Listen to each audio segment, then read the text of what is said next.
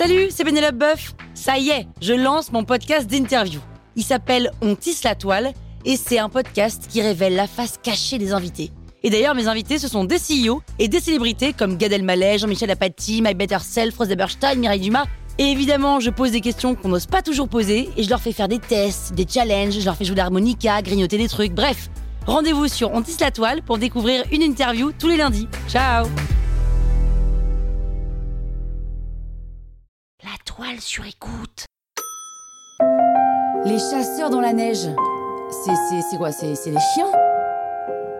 Vous écoutez Krusty Art, le podcast qui parle d'art sans en faire des tartes.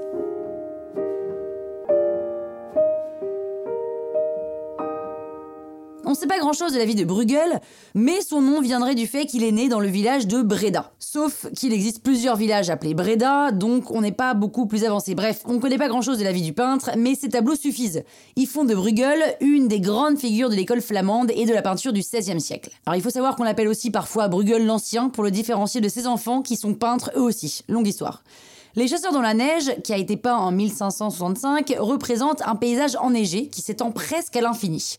Dans le coin gauche du tableau, des chasseurs et leurs meutes de chiens rentrent de la chasse, et la peinture est construite de façon à ce que le spectateur ait l'impression de faire partie du groupe lui aussi, comme s'il revenait de la chasse avec ses hommes. Nous découvrons donc l'immense paysage en même temps qu'eux.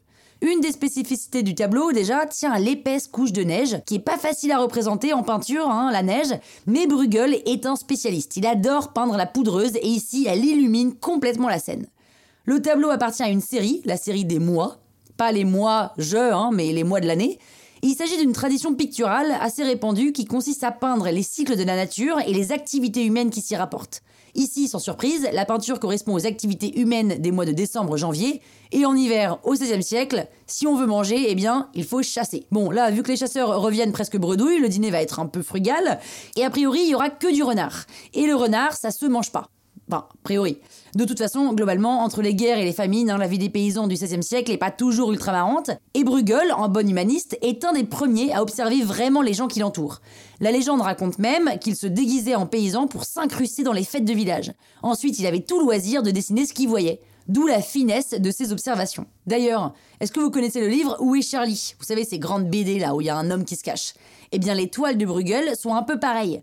En scrutant Chasseur dans la neige, vous trouverez une enseigne d'auberge qui ne va pas tarder à se décrocher, des gens qui sont en train de mettre le feu à une maison, un piège à oiseaux, des rochers qui ont rien à faire dans un village des Flandres mais que le peintre a observé en traversant les Alpes et qui lui permettent de rendre le tableau très inquiétant, et surtout, surtout, un chien en train de chier sujet pour le moins peu commun dans l'histoire de la peinture. Donc allez-y, éclatez-vous, cherchez ces petits éléments, c'est hyper rigolo à faire. Croustille, hein?